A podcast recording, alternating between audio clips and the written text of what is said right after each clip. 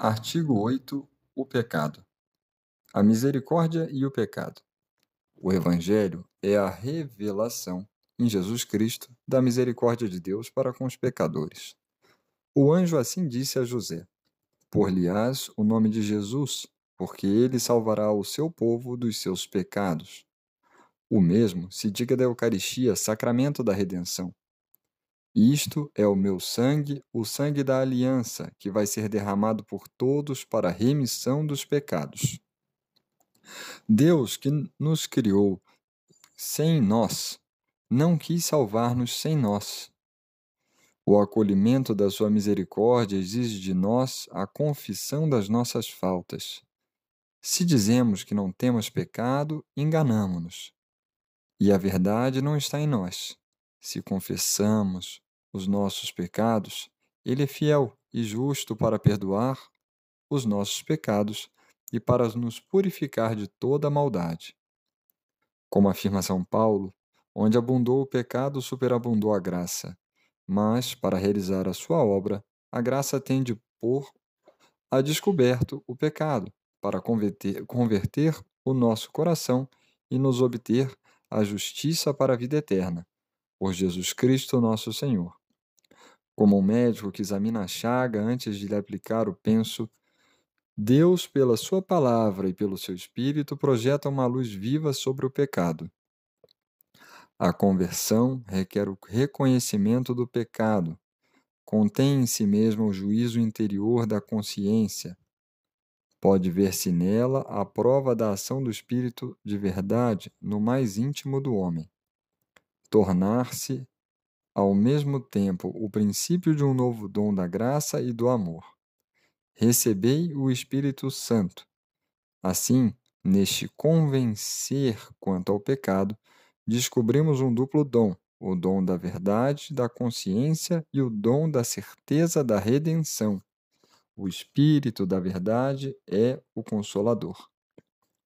Definição de pecado: O pecado é uma falta contra a razão, a verdade e a reta consciência. É uma falha contra o verdadeiro amor para com Deus e para com o próximo, por causa de um apego perverso a certos bens. Fere a natureza do homem e atenta contra a solidariedade humana. Foi definido como uma palavra ou um ato ou um desejo contrários à lei eterna. O pecado é uma ofensa a Deus, Pequei contra vós, só contra vós, e fiz o mal diante dos vossos olhos. O pecado é contrário ao amor que Deus nos tem e afasta dele os nossos corações. É, como o primeiro pecado, uma desobediência, uma revolta contra Deus, pela vontade de os homens se tornarem como deuses, conhecendo e determinando o que é bem e o que é mal. Assim, o pecado é o amor de si próprio levado até o desprezo de Deus.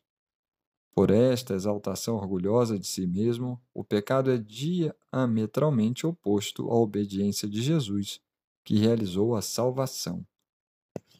É precisamente na paixão em que a misericórdia do Cristo, o que vai vencer, que o pecado manifesta melhor a sua violência e a sua multiplicidade incredulidade, ódio assassino, rejeição e escárnio por parte dos chefes e do povo, covardia de Pilatos e crueldade dos soldados, traição de Judas, tão dura para Jesus, negação de Pedro e o abandono dos discípulos. No entanto, mesmo na hora das trevas e do príncipe deste mundo, o sacrifício de Cristo torna-se secretamente a fonte de onde brotará inesgotável o perdão dos nossos pecados. A diversidade dos pecados. É grande a variedade dos pecados. A Sagrada Escritura fornece-nos várias listas. A Epístola aos Gálatas opõe as obras da carne aos frutos do Espírito.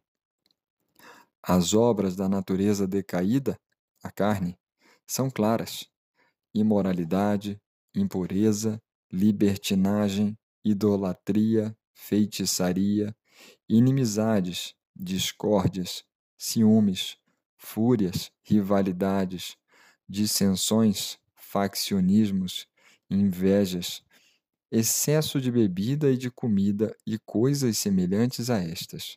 Sobre elas vos previno, como já vos tinha prevenido, os que praticam ações como estas não herdarão o reino de Deus. Os pecados podem distinguir-se segundo o seu objeto, como todo ato humano, ou segundo as virtudes a que se opõe, por excesso ou por defeito, ou segundo os mandamentos que violam. Também podem agrupar-se segundo outros critérios, os que dizem respeito a Deus, ao próximo, à própria pessoa do pecador, pecados espirituais e carnais, ou ainda pecados por pensamentos, palavras, obras ou omissões. A raiz do pecado está no coração do homem, na sua vontade livre, conforme o ensinamento do Senhor.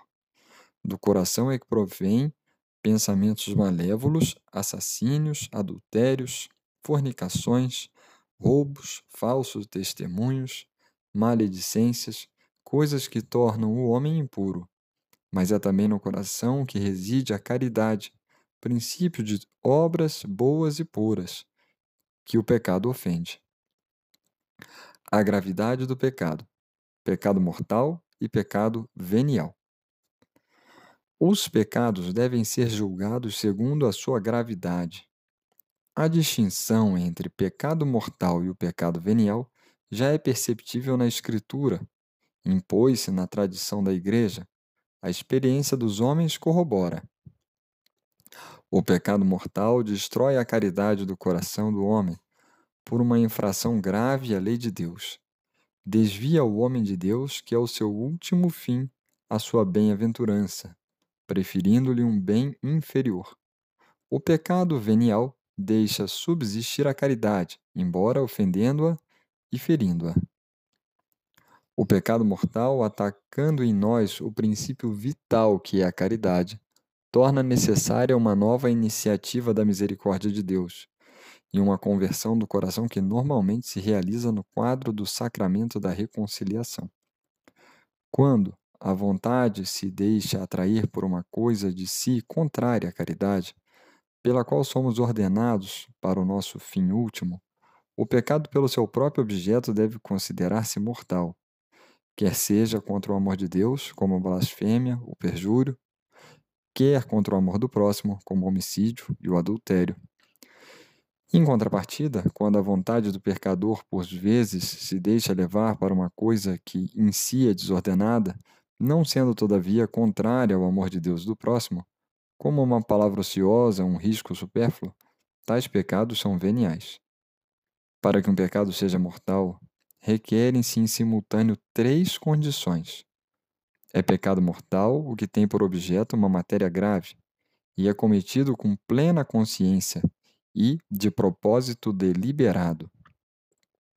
A matéria grave é precisada pelos dez mandamentos, segundo a resposta que Jesus deu ao jovem rico: Não mates, não cometas adultério, não furtes, não levante falso testemunhos, não cometas fraude, honre pai e mãe. A gravidade dos pecados é maior ou menor. Um homicídio é mais grave que um roubo. A qualidade das pessoas lesadas também entra na linha de conta. A violência cometida contra pessoas de família é por sua natureza mais grave do que a exercida contra estranhos. Para que o pecado seja mortal, tem de ser cometido com plena consciência e total consentimento. Pressupõe o conhecimento do caráter pecaminoso do ato, da sua oposição à lei de Deus, e implica também um consentimento suficientemente deliberado para uma opção pessoal. A ignorância simulada e o endurecimento do coração não diminuem, antes aumentam o caráter voluntário do pecado. A ignorância voluntária pode diminuir ou mesmo desculpar a imputabilidade de uma falta grave, mas parte do princípio de que ninguém ignora os princípios da lei moral, inscritos na consciência de todo homem. Os impulsos da sensibilidade e as paixões podem também diminuir o caráter voluntário e livre da falta. O mesmo se diga de pressões externas e de perturbações patológicas. O pecado cometido por malícia, por escolha deliberada do mal, é o mais grave. O pecado mortal é uma possibilidade radical da liberdade humana, tal como o próprio amor. Tem como consequência a perda da caridade e a privação da graça santificante, ou seja, do estado de graça. E, se não for resgatado pelo arrependimento e pelo perdão de Deus, originará a exclusão do reino de Cristo e a morte eterna no inferno, uma vez que a nossa liberdade tem capacidade para fazer escolhas definitivas e irreversíveis. No entanto, embora nos seja possível julgar se um ato é em si uma falta grave, devemos confiar o juízo sobre as pessoas, a justiça e a misericórdia de Deus. Comete-se um pecado venial quando, em matéria leve, não se observa a medida prescrita pela lei moral, ou quando, em matéria grave, se desobedece à lei moral, mas sem pleno conhecimento ou sem total consentimento. O pecado venial enfraquece a caridade, traduz um afeto desordenado aos bens criados, impede o progresso da pessoa no exercício das virtudes e na prática do bem moral, e merece penas temporais. O pecado venial deliberado e não seguido de arrependimento dispõe pouco a pouco para cometer o pecado mortal. No entanto, o pecado venial não quebra aliança com Deus e é humanamente reparável com a graça de Deus. Não priva da graça santificante, da amizade com Deus, da caridade, nem portanto da bem-aventurança eterna. Enquanto vive na carne, o homem não é capaz de evitar totalmente o pecado, pelo menos os pecados leves. Mas estes pecados, que chamamos de leves, não os tenha por insignificantes. Se os tem por insignificantes, quando os pesas, treme quando os contas. Muitos objetos leves fazem uma massa pesada, muitas gotas de água enchem um rio, muitos grãos fazem um monte. Onde então se está a nossa esperança? Antes de mais, na confissão. Todo pecado ou blasfêmia será perdoado aos homens, mas a blasfêmia contra o Espírito não lhes será perdoado.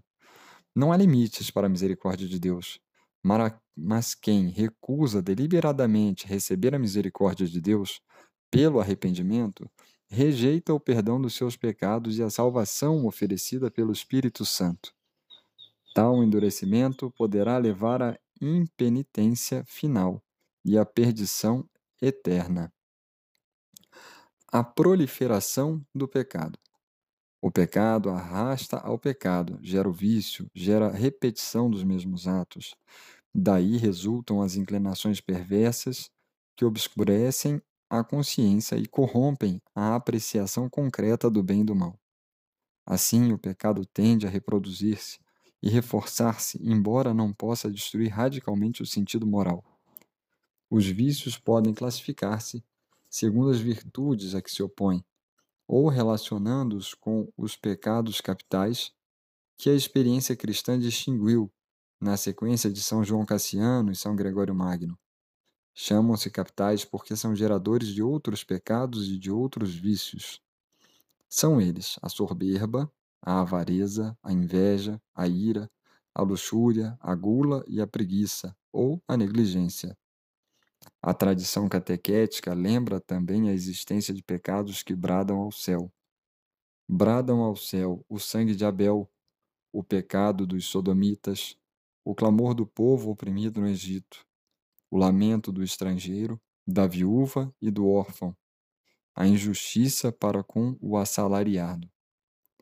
O pecado é um ato pessoal, mas, além disso, nós temos responsabilidade nos pecados cometidos por outros, quando neles cooperamos, tomando parte neles, direta ou voluntariamente, ou ordenando-os, aconselhando-os, aplaudindo ou aprovando-os, ou não os denunciando ou não os impedindo quando a isso somos obrigados, ou protegendo os que praticam o mal. Assim, o pecado torna os homens cúmplices uns dos outros, faz reinar entre eles a concupiscência, a violência e a injustiça. Os pecados provocam situações sociais e de instituições contrárias à bondade divina. As estruturas de pecado são expressão e efeito dos pecados pessoais e induzem as suas vítimas a que, por sua vez, cometam o mal. Constituem, em sentido analógico, um pecado social. Resumindo, Deus encerrou todos na desobediência para usar de misericórdia para com todos. O pecado é uma palavra, um ato, um desejo contrários à lei eterna. É uma ofensa a Deus. Levanta-se contra Deus por uma desobediência contrária à obediência de Cristo. O pecado é um ato contrário à razão, fere a natureza do homem e atenta contra a solidariedade humana. A raiz de todos os pecados está no coração do homem. As suas espécies e gravidade aferem-se principalmente pelo seu objeto. Optar deliberadamente, isto é, sabendo e querendo por algo gravemente contrário à lei divina e ao fim último do homem, é cometer um pecado mortal. Este destrói em nós a caridade, sem a qual a bem-aventurança eterna é impossível. Se não houver arrependimento, tem como consequência a morte eterna. O pecado venial constitui uma desordem moral reparável pela caridade que deixa subsistir em nós. A repetição dos pecados, mesmo veniais, gera os vícios, entre os quais se distinguem os pecados capitais.